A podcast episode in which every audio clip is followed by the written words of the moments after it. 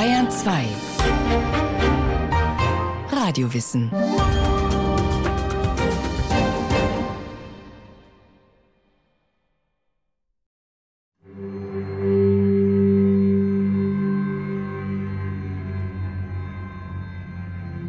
Alexander II. ist ein Mann, der sich mit Attentaten auskennt. Als der russische Zar am 13. März 1881 den Michailowski-Palast im verschneiten St. Petersburg verlässt und in seine Kutsche steigt, hat er bereits fünf Anschläge auf sein Leben unbeschadet überstanden. Die Kutsche des Herrschers ist gerade am Gribojedow-Kanal, als der Student Nikolai Rysakow einen Sprengsatz unter sie wirft. Die Explosion beschädigt die Kutsche schwer und tötet einen der Kosaken, die sie begleiten. Der Zar aber bleibt unverletzt. Es heißt, Alexander II. habe nicht auf die Bitten seiner Männer gehört, schnellstmöglich in seinen Palast zu fliehen, sondern habe erst den Attentäter zur Rede stellen wollen. Warum trachteten ihm die linken Revolutionäre nach dem Leben? Ihm, der doch als Reformer und Modernisierer auftrat, der sogar die Leibeigenschaft beendet hatte. Egal aus welchem Grund Alexander verweilt, er besiegelt damit sein Schicksal. Ein zweiter Attentäter ist in der Menge versteckt und zündet seine Bombe.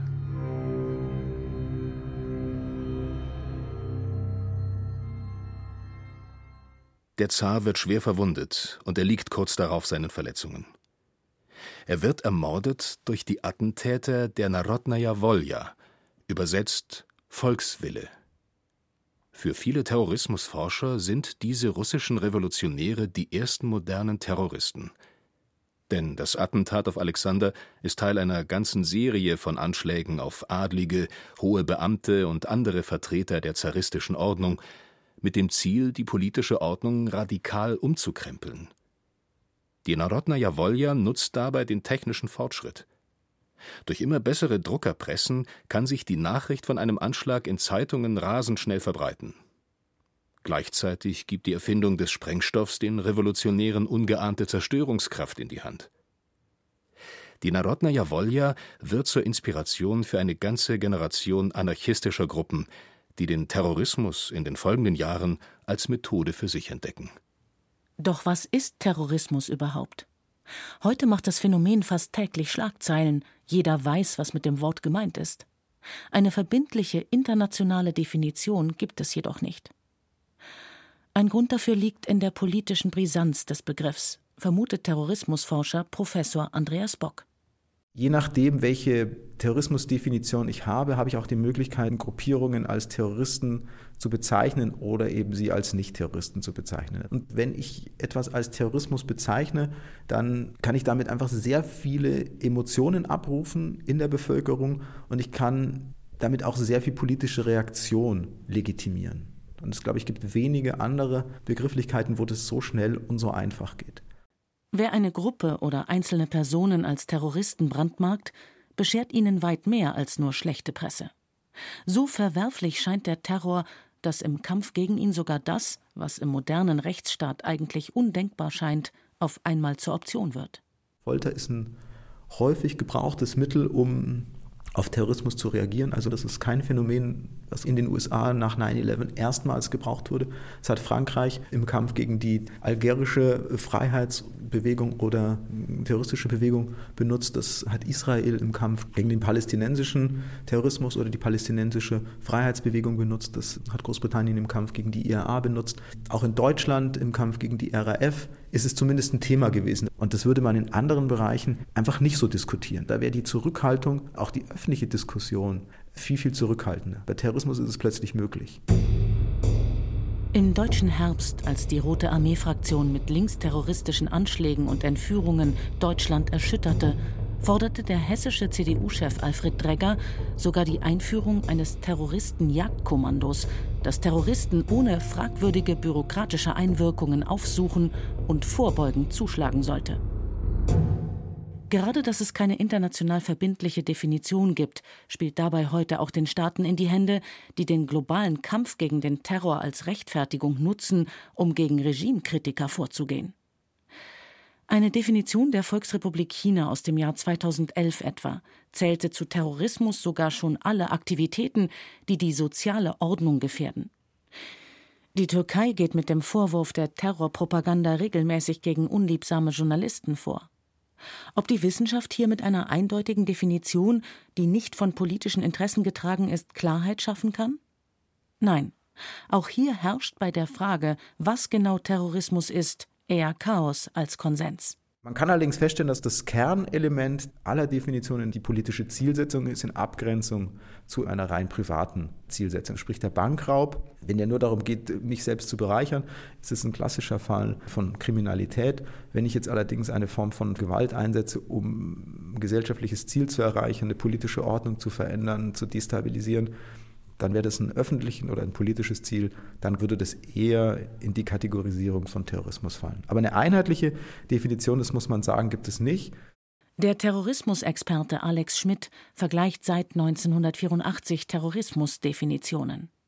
In seinem Handbuch der Terrorismusforschung aus dem Jahr 2011 sind nicht nur ganze 260 davon zusammengetragen, er präsentiert auch seinen eigenen Versuch einer wissenschaftlichen Konsensformulierung, in der es heißt Terrorismus ist die verschwörerische Praxis kalkulierter, demonstrativer und direkter Gewalttätigkeit ohne rechtliche oder moralische Einschränkung, die vor allem auf Zivilisten und Nichtkombattanten zielt und wegen ihrer propagandistischen psychologischen Effekte auf verschiedenes Publikum und Konfliktparteien eingesetzt wird. Dass man sich dem Phänomen Terrorismus nur annähern kann, liegt auch daran, dass die als Terroristen bezeichneten Gruppen über die Jahrhunderte hinweg sehr unterschiedlich agiert haben. Die Revolutionäre der Narodnaya Volja etwa suchten sich ihre Opfer noch wegen ihrer zentralen Funktion und ihres symbolischen Wertes im zaristischen System aus und propagierten, keinen Tropfen überflüssigen Blutes vergießen zu wollen. Dagegen ziehen Terroranschläge, die heute Schlagzeilen machen, ihren Schrecken oft gerade daraus, dass ihre Opfer lediglich zur falschen Zeit am falschen Ort sind. Auch die politische Motivation von terroristischen Gruppen war im Laufe der Zeit sehr unterschiedlich. Eine verbreitete Theorie sieht die Geschichte des modernen Terrorismus als eine von vier sich überlappenden Wellen.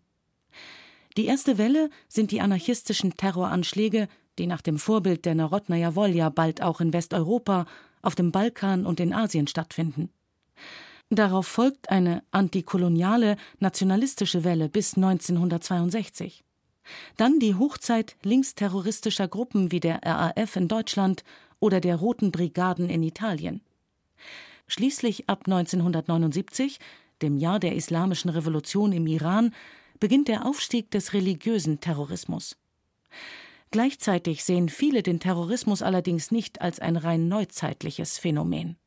Wenn man den Schwerpunkt auf das politische Ziel setzt, also eine Veränderung der wie auch immer gearteten politischen Ordnung, dann kann man natürlich Vorläufer auch in der Vergangenheit sehen. Ja, also dann kann man natürlich auch den Widerstand gegen die römische Besatzung als eine Form des Terrorismus beschreiben. Kurz nach der Geburt Jesu Christi. Judäa ist römische Provinz.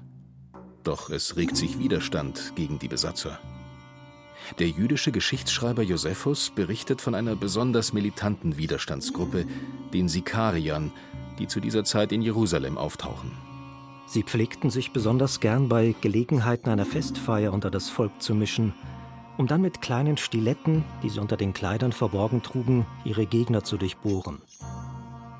Waren diese gefallen, so gebärdeten sich die Mörder wie andere Zuschauer, ganz entrüstet über die Tat und konnten eben darum wegen Mangel jeglichen Verdachts auf keine Weise herausgefunden werden.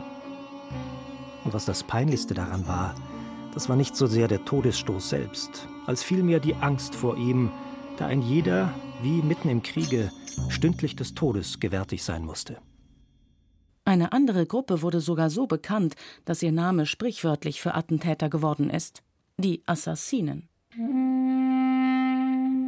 Vom 11. bis ins 13. Jahrhundert verbreiten diese Attentäter durch Dolchmorde an politischen Gegnern in Persien und Syrien Angst und Schrecken.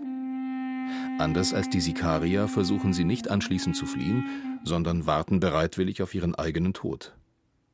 Marco Polo überliefert in seinem Reisebericht eine Legende, die erklärt, wie der bekannteste Assassinenanführer, der Alte vom Berge, sich solch bereitwillige Selbstmordattentäter herangezogen haben soll. Betäubt von Drogen lässt er sie einige Tage in den Gärten seines Palastes verbringen. umgeben von Kostbarkeiten und schönen Frauen, und verspricht anschließend, in dieses Paradies würden sie zurückkehren, wenn sie sich in seinem Dienste aufopferten. Lediglich den Begriff Terrorismus gab es damals noch nicht. Er hat seinen Ursprung in der Zeit der Französischen Revolution und war anfangs sogar positiv besetzt. Frankreich im Jahr 1793, in den Wirren der Revolution. Der Wohlfahrtsausschuss unter der Leitung von Maximilien de Robespierre geht gegen vermeintliche Feinde des revolutionären Staates vor. Es ist die Zeit der Terreur, der Schreckensherrschaft. Den Terror propagieren die Revolutionäre dabei als Instrument der Tugendhaften, um die Feinde des Volkes zu beherrschen.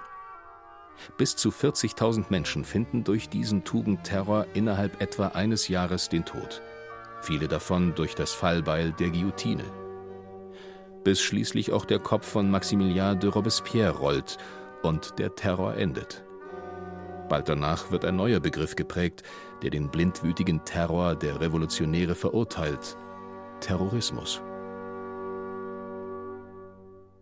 Heute wird als Terrorismus meistens die politische Gewalt bezeichnet, die nicht vom Staat, sondern von nichtstaatlichen Gruppen ausgeht, auch wenn sich Staaten des Terrors ebenso bedienen.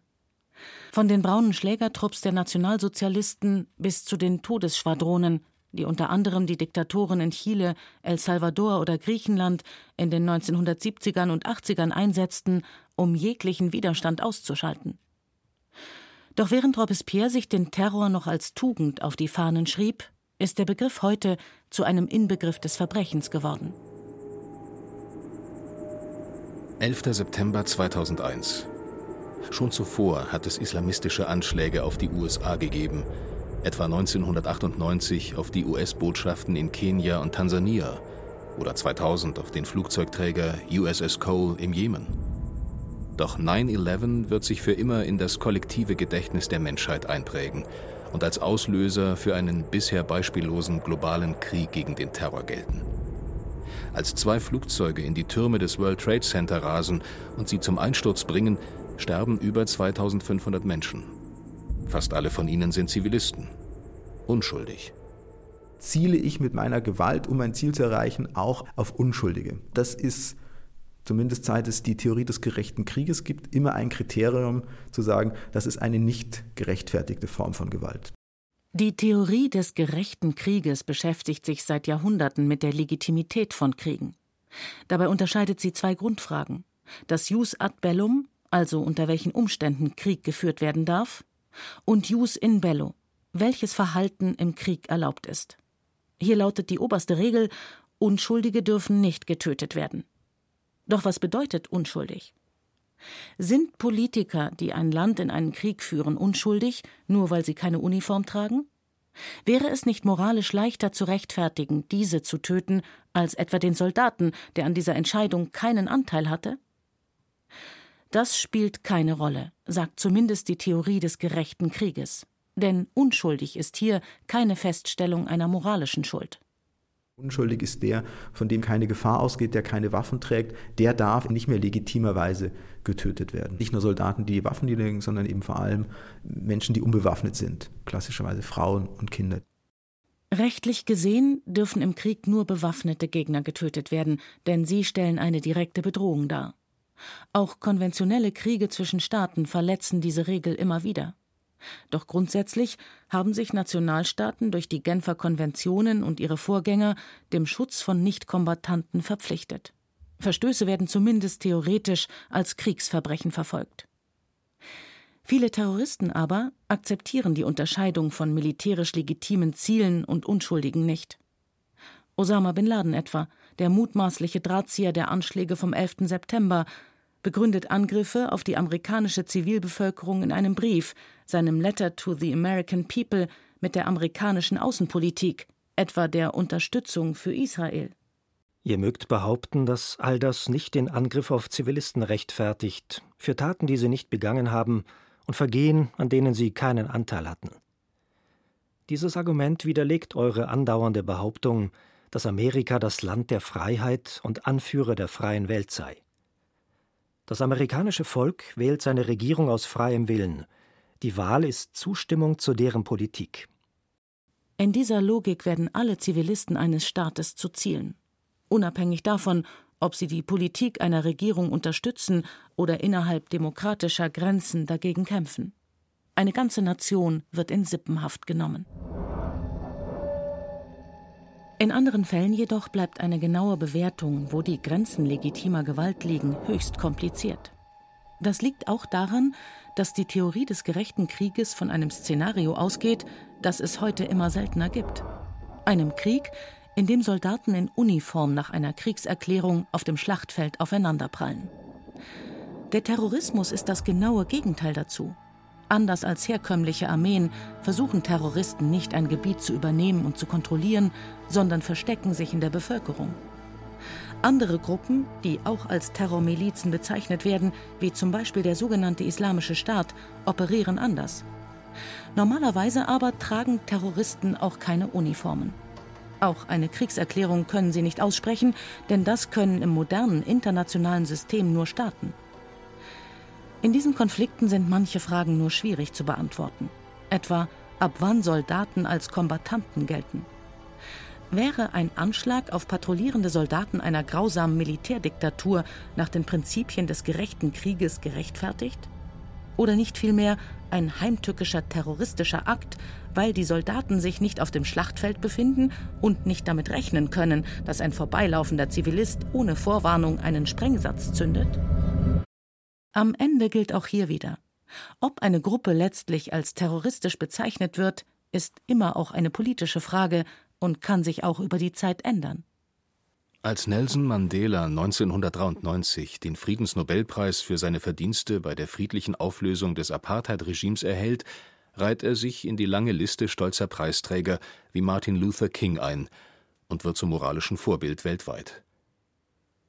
Doch gleichzeitig steht Mandela noch auf einer weiteren Liste, der Terrorism Watchlist des US-Verteidigungsministeriums. Denn anders als King oder Gandhi war Mandela kein Verfechter von Gewaltlosigkeit um jeden Preis, sondern wurde 1961 Anführer des Umkhonto Wesizwe, des bewaffneten Flügels der Widerstandsorganisation ANC, der vor allem Sabotageakte durchführte. Erst im Jahr 2008 wird Mandelas Name von der Terrorliste der USA gestrichen. Wie das Nelson Mandela mal so schön gesagt hat, also was macht den Unterschied aus in der Frage der Bewertung einer terroristischen Gruppe respektive einer Gruppe, die als Freiheitsbewegung gilt? Naja, der Erfolg macht den Unterschied. Also eine erfolgreiche Gruppe wird vermutlich eher als Freiheitsbewegung angesehen werden und eine Gruppe, die weniger erfolgreich ist, wird wahrscheinlich eher als terroristische Gruppe angesehen. Dabei sind es vor allem die modernen Massenmedien, die dem Terrorismus eine ungeahnte Bühne eröffnet haben.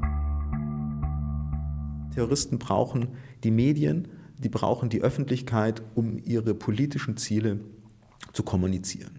Umgekehrt ist es natürlich auch so, es gibt ja immer die Forderung zu sagen, dann sollen Medien eben nicht über Anschläge diskutieren, so ähnlich wie es das ja bei, ähm, bei Suizid gibt. Bei Terrorismus funktioniert das nicht. Vom Phänomen her ist es einfach zu groß, zu wirkmächtig, als dass man darüber nicht berichten kann. Und deswegen ist es ein Stück weit natürlich eine, eine, problematische Symbiose. Das ist den Journalisten auch bewusst. Jeder, der als politischer Journalist tätig ist, weiß, dass er in dem Moment, wenn er darüber berichtet, ein Stück weit eben auch den Terroristen in die Hände spielt oder ein Stück weit ihre Arbeit mitmacht. Aber da gibt es, glaube ich, keinen Ausweg. Ein untypisches Verhältnis zur Öffentlichkeit zeigt sich bei vielen rechtsextremen terroristischen Akten, wie etwa beim Oktoberfestattentat in München 1980 oder beim nationalsozialistischen Untergrund NSU, der jahrelang unerkannt morden konnte. Interessant ist, dass gerade der rechte Terrorismus sehr wenig Gebrauch macht von der Möglichkeit der Bekennerschreiben. Das ist etwas, was man in den meisten Definitionen findet, dass Terrorismus auch eben dadurch ausgezeichnet ist, dass es neben der politischen Zielsetzung ein Bekenntnis gibt. Ich bin der Urheber dieses Anschlages, er ist mit meiner Zielsetzung verbunden und ich will damit eben irgendeine Form von öffentlicher Reaktion provozieren. Ihre politischen Ziele durchsetzen können dabei nur wenige terroristische Gruppen. Die Narodnaya Volja etwa schaffte es zwar, den Zaren zu ermorden, doch an die Stelle Alexanders II.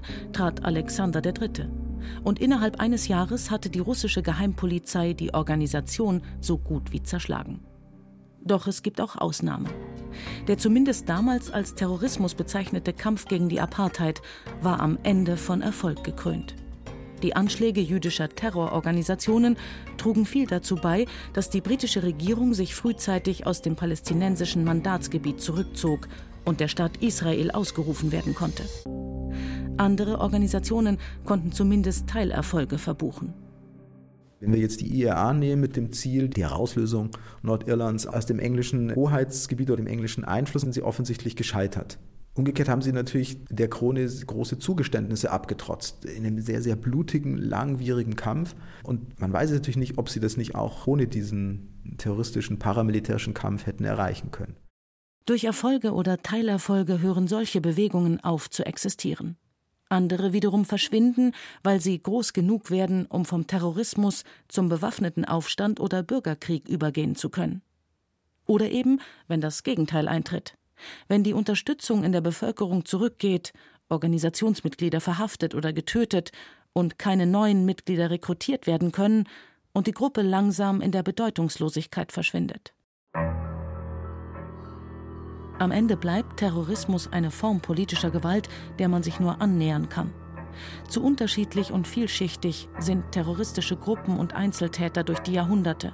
Zu aufgeladen und umkämpft ist der Begriff. Und so lässt sich auch nur schwer sagen, wie es weitergeht. Nur eines scheint sicher. Terrorismus wird nicht verschwinden. Dafür ist der Schrecken, der sich gerade im Informationszeitalter durch diese Methode verbreiten lässt, zu groß.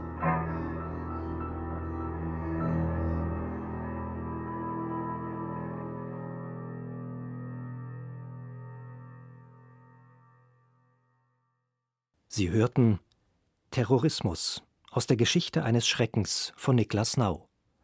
Es sprachen Katja Amberger, Christian Baumann und Carsten Fabian. Ton und Technik Markus Huber, Regie Sabine Kienhöfer. Eine Sendung von Radio Wissen.